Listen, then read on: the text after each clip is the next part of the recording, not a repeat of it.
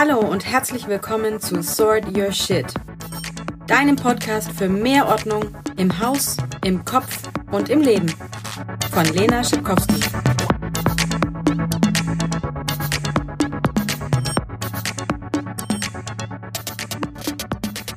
Hallo ihr Lieben, hier ist wieder Lena mit Sort Your Shit, dem Podcast für mehr Struktur und Ordnung. Bevor wir jetzt immer weiter unseren Shit sortieren, will ich heute mal ein ganz wichtiges Thema ansprechen. Es geht um Motivation. Motivation brauchen wir eigentlich für alles, was wir tun, aber bei manchen Dingen fällt es uns leichter, uns motiviert zu fühlen als bei anderen. Wenn du zum Beispiel gerne Fußball spielst und das sowieso sowas wie dein Lieblingshobby ist, dann musst du dich wahrscheinlich nicht dazu aufraffen, sondern du freust dich drauf und legst einfach los. Oder wenn du bei der Gartenarbeit den ultimativen Flow erlebst, dann fällt es dir wahrscheinlich auch nicht schwer, damit anzufangen. Allerdings habe ich noch nie gehört, wie sich jemand voller Elan und hochmotiviert an seine Steuererklärung macht oder die Toilette schrubbt. Auch bei Sort Your Shit kümmern wir uns ja um viele Aufgaben, die eher weniger zu den spaßigen Hobbys gehören, sondern hin und wieder einfach gemacht werden müssen. Und gerade solche Aufgaben überfordern uns oft, demotivieren uns und wir drücken uns davor, ja. Aufschieberitis lässt grüßen. Deshalb geht es heute darum, wie bleibe ich am Ball, gerade bei Dingen, die mir jetzt nicht mega Spaß machen, die aber ab und zu sein müssen. Das kann Sport sein, die Steuererklärung, das Vorkochen oder eben die Wohnung aufräumen. Dazu habe ich inzwischen ein paar Tipps gesammelt, um die Motivation anzukurbeln und die werde ich dir heute verraten. Tipp Nummer eins: Ziele. Klar, das hast du schon hundertmal gehört, aber auch ich muss es an dieser Stelle einfach nochmal sagen. Ziele sind wichtig. Ziele bringen dich auf Kurs. Durch Ziele bist du fokussiert und siehst den Zweck hinter deinem ganzen Handeln. Vielleicht ist dein Ziel eine Reise auf die Malediven, wofür du noch Geld sparen musst.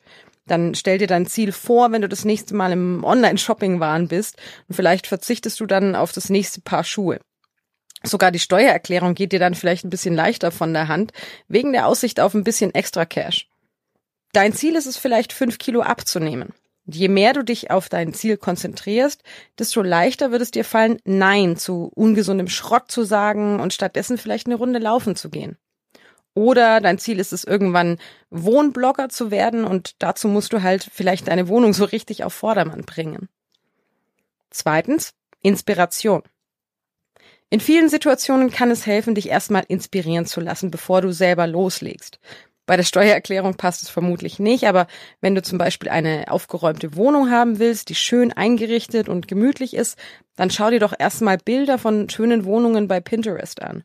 Mir geht es immer so, je mehr Bilder ich von diesen mega aufgeräumten Häusern bei Pinterest oder Instagram sehe, desto mehr nervt mich das Chaos bei uns zu Hause und ich krieg einfach richtig Lust zu entrümpeln und aufzuräumen beim Thema Sport motivieren mich oft diese Vorher-Nachher-Bilder von, von Menschen, die lange ungesund gegessen und keinen Sport gemacht haben, bis sie dann irgendwann richtig Gas geben und ihre Körper verändern. Da sehe ich wirklich, dass man nicht von Anfang an mega gut gebaut sein muss, wie diese ganzen Fitnessmodels, sondern dass jeder sowas erreichen kann, egal mit welcher Figur am Anfang. Dritter Tipp. Erfolge feiern. Ganz wichtig für die Motivation ist es, selbst die kleinsten Erfolge bewusst wahrzunehmen. Wenn du nach und nach dein Haus entrümpeln willst, dann freu dich doch, wenn du eine Schublade ausgemistet hast. Das ist ein Schritt genau in die richtige Richtung. Oder du hast es geschafft, einen ganzen Monat kein Geld für Klamotten auszugeben und hast somit Geld gespart. Beglückwünsche dich auch für noch so kleine Fortschritte. Vielleicht notierst du die auch in einem Tagebuch oder sowas. Viertens, Routinen. Auch das kann ich nicht oft genug sagen. Routinen helfen, dass du nicht ständig irgendwelche Handlungen in Frage stellst. Sie sorgen dafür, dass du sie einfach durchziehst. Wie zum Beispiel bei uns zu Hause das tägliche Aufräumen der Wohnung am Abend.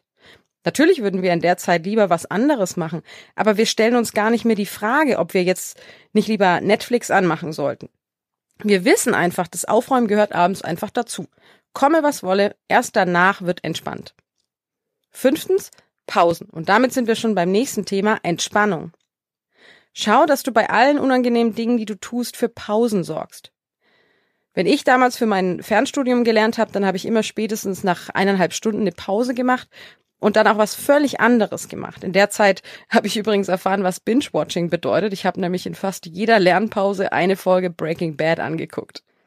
Und auch jetzt, während wir noch mit äh, Frühjahrsputz beschäftigt sind, machen wir einen Tag am Wochenende Pause und gehen mit den Jungs im Wald spazieren oder wir beschäftigen uns mit unseren Hobbys. Ja, mein Mann macht dann Gartenarbeit und ich Handlettering.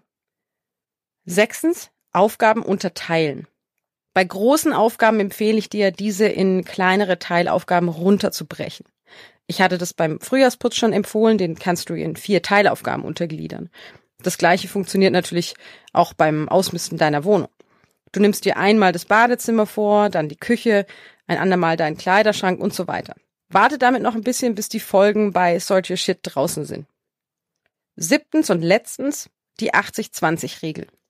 Hier möchte ich jetzt noch ein ganz wichtiges Thema ansprechen, was oft für Demotivation sorgt, nämlich Perfektionismus. Zum Glück ist dieses Wort inzwischen immer mehr verschrien und es kommt so langsam an, dass Perfektionismus kein erstrebenswerter Zustand ist, da das immer zu Lasten der eigenen Kräfte geht, physisch oder psychisch. Daher will ich euch als letzten, aber meiner Meinung nach wichtigsten Tipp über meine 80-20-Regel erzählen. Hier geht es ganz klar nicht um das Pareto-Prinzip, das auch 80-20-Regel genannt wird, nämlich die Annahme, dass 20% Aufwand 80% Effekt ausmachen. Nein, diese 80-20-Regel ist ein bisschen anders. Es geht darum, dass man sich mit 80 Prozent vollem Einsatz, Mühe, Ordnung und so weiter zufrieden gibt und 20 Prozent ein bisschen locker lässt. Das lässt sich auf ganz viele Bereiche im Leben anwenden. Gesunde Ernährung zum Beispiel. 80 Prozent gesund essen, 20 Prozent cheaten, also sich auch mal was weniger Gesundes gönnen. Ganz konkret kann das so aussehen. Wenn du fünfmal am Tag was isst, darf eine Mahlzeit davon ungesund sein. Beim Sport, wenn du dir in zwei Wochen zehnmal Sport vorgenommen hast, dann zieh den achtmal durch und erlaub dir, den zweimal ausfallen zu lassen. Mir fällt bei uns zu Hause noch die Kindererziehung ein. Also 80 Prozent sind wir bei unseren Kindern konsequent und beschäftigen uns intensiv mit den Kindern. Und 20 Prozent lassen wir halt auch mal locker und lassen sie ab und zu mal eine Kindersendung schauen, wenn wir ein bisschen Ruhe brauchen. Auch im Job funktioniert es ganz gut. Du ziehst an einem Tag 80 Prozent deiner Aufgaben durch, die einfach wichtig und dringend sind. Und die übrigen 20 Prozent, die nicht Priorität haben, die setzt du dir auf Termin, delegierst oder outsourcest sie. Oder du erstellst dir einen Zeitplan. 80 Prozent der Zeit verplanst du, 20 Prozent lässt du offen. Und selbstverständlich funktioniert diese 80-20-Regel hervorragend beim Ordnung halten zu Hause. Wie zum Beispiel beim Frühjahrsputz aus der letzten Folge. Du hast keine Lust, auch noch die Rollläden an den Fenstern zu putzen? Okay, dann lass es doch sein. Du findest, die Waschmaschine zu putzen muss jetzt nicht auch noch sein? Vollkommen in Ordnung. Entscheide für dich, was du tun willst und wofür du die zeitlichen und körperlichen Kapazitäten hast. Den Rest lässt du einfach weg. Dann beim Essensplan. Für 80 Prozent der Woche planst du die Mahlzeiten, 20 Prozent lässt du offen. Du hast keine Lust, jeden Tag dein Bett zu machen. Okay, dann erlaub dir das doch jeden Sonntag sein zu lassen. Oder sogar Samstag und Sonntag. Dann ist es halt eine 70-30-Regel. Das Prinzip ist also klar. Da du dir ein bisschen Freiraum lässt, überforderst du dich nicht und bleibst somit motiviert. Am Ende habe ich wieder eine kleine Aufgabe für dich. Überleg dir mal, in welchem Bereich deines Lebens du mehr Motivation bräuchtest. Mach dir Gedanken, was hier dein wichtigstes Ziel ist. Schreib es auf und notiere, was du dafür tun musst. Wie könnten die 20 Prozent aussehen, wo du das Ganze ein bisschen auflockerst? Gibt es für dieses Ziel vielleicht ähm, motivierende Bilder oder Sprüche, die du im Internet finden kannst? Kannst du die notwendigen Schritte zu einer Routine werden lassen? Du musst dein Ziel nicht sofort erreichen. Deine Aufgabe ist nur, dir über dein Ziel im Klaren zu sein und dir Gedanken zu machen, ob die Motivationstipps aus dieser Folge helfen könnten, dieses Ziel zu erreichen. Wie immer freue ich mich über Feedback von dir bei Instagram oder per E-Mail an info at sortyourshit.de. Vielleicht hast du ja Lust, diesen Podcast bei iTunes zu bewerten, das würde mir sehr helfen. Bleib dran und freu dich auf nächsten Freitag, denn da packen wir wieder ein Projekt zu Hause an. Ich wünsche dir viel Motivation für alles, was du tust und natürlich ein wunderschönes Wochenende. Ciao, deine Lena.